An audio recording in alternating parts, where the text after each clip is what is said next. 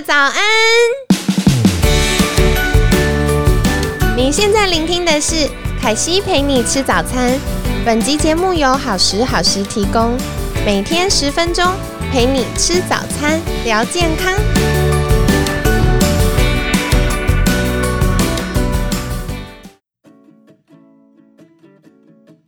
嗨，欢迎来到凯西陪你吃早餐，我是你的健康管理师凯西。今天呢，一样超级开心的邀请到凯西的好朋友，好习惯运动教室创办人胡孝新讲师。孝新早安，凯西早安，各位听众朋友们早安。那今天星期三了，我想来公器私用，请教一下孝新，就是最近啊，我有很多的朋友都在问啊，家里的长辈啊，平常都还会。出去晒晒太阳啊，散散步啊。可是因为疫情，就是从很久之前就比较常关在家，慢慢出现一些啊，觉得好像有一点快要肌少症或退化老化的状况。像这样子，我们有没有什么运动是可以来帮助他们的呢？对，那我们要先来了解一下银发族的心理层面。OK，因为。最大的关卡就是在这里，我相信大家如果是年轻一辈的朋友，你们会有跟我心有戚戚焉。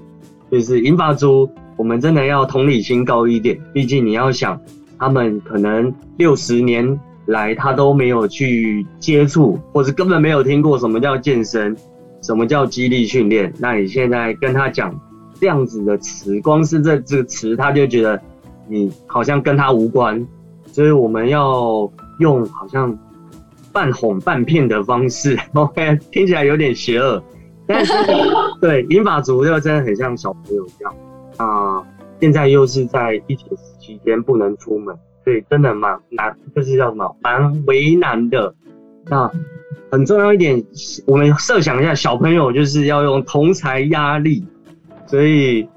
我们会需要就是他有自己的一个社群。那当然，他的社群可能没有办法跟年轻人连接，在家族里面，大家都是英法族的，像是阿公阿妈，或是爷爷奶奶、阿伯、阿姑、姑姑这样子，大家哎，有没有老歌的方式？像我有学生，他就是会用丢老歌给我，然后我编一些动作，让他可以边听歌边训练，这样子他会慢慢接受哦，原来我这些动作还是可以保持我的身体的状态。那心理层面就需要大家多陪伴，然后多半哄半骗，然后更有同理心，这样子开始。那很多如果不讲疫情期间的话，很多来找上我们，通常都是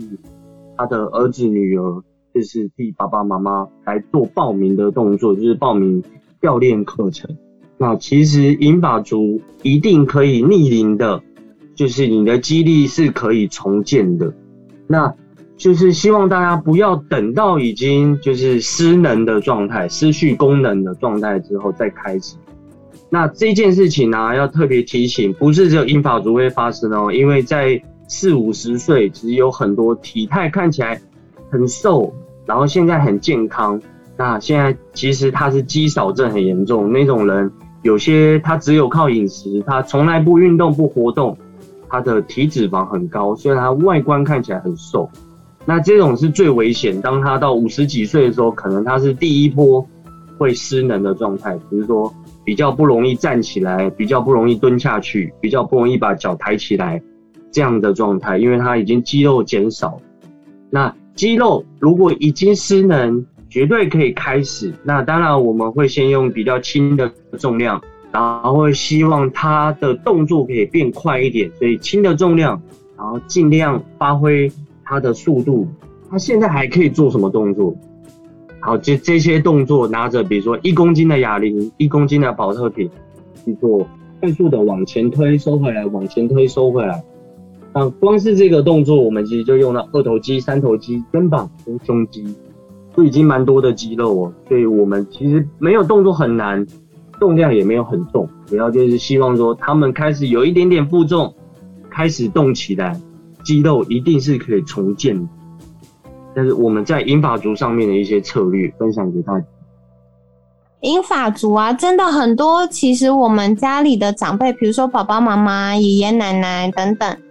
很重视养生。可是我觉得英法族的养生有的时候会落入一个吃太少的状态，或者是少油、少盐、少糖，但是也少了蛋白质。所以他们觉得，哎，我吃很多青菜啊，很健康，但就会发生像刚刚孝心说的，哎，看起来很瘦，但是没有肌肉。那凯西在去年也有跟大家分享到了我们肌少症的议题，所以呢，如果长辈缺乏肌肉，就是慢慢随着年纪流失，营养又摄取不良，又没有锻炼的话，肌肉越来越流失，那就很容易造成未来失能或卧床的状况。为什么呢？我们来想象一个画面，就是今天长辈在厕所洗澡，然后他不小心呃有点湿滑跌倒。但是如果他有肌肉，那他就可以撑住或扶住，或者是他可以哎啊，真的跌倒了很痛，但可以撑着把自己就是撑起来。可是我们也常常会听到哦，因为他的可能手脚无力，所以长辈就会哇跌倒了就要倒在地上，要等到哎小孩回来了，看到哇吓一大跳，赶快把长辈扶起来。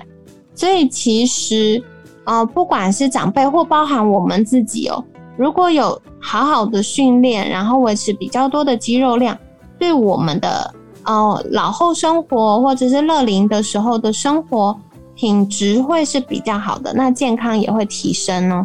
那我刚刚有听到孝心跟我们分享，好棒的一件事，就是我们要不只是要训练英法族做这些我们想要他做的事情，更重要的我们要从他的心理层面出发。所以特别英法族，如果他要一开始我们让他做很难的动作，他可能就兴趣缺缺。如果我们让他从可以做的开始慢慢练习，然后他就会有成就感。而且啊，我们在动作设计上的时候，尽量要多一点不同的动作参与。那可能初期如果长辈没有运动习惯的话，我们就要从简单一点的动作，然后重量轻一点的开始。慢慢慢慢，只要有刺激，对于他的肌肉都是有帮助的，就跟大家分享喽。那今天呢，也很感谢孝心的分享。对了，孝心，如果大家想要获得更多相关这种呃激励训练或运动相关的讯息，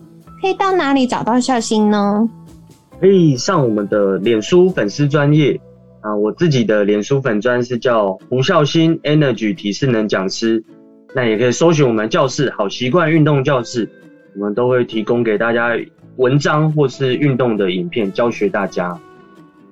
好的，那大家如果有需要的话，也可以到博客来搜寻胡孝心。那孝心之前有出了两本书，对于疫情期间的我们也是可以啊，有一些小解惑。反正现在大家都自主，对不对？都是自己在家煮饭，然后顺便搭上我们的运动。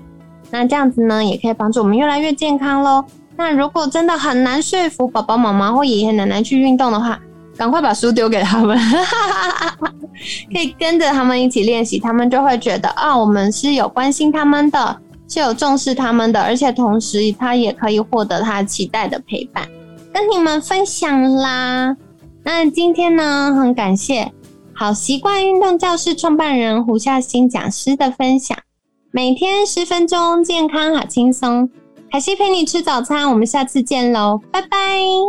拜拜。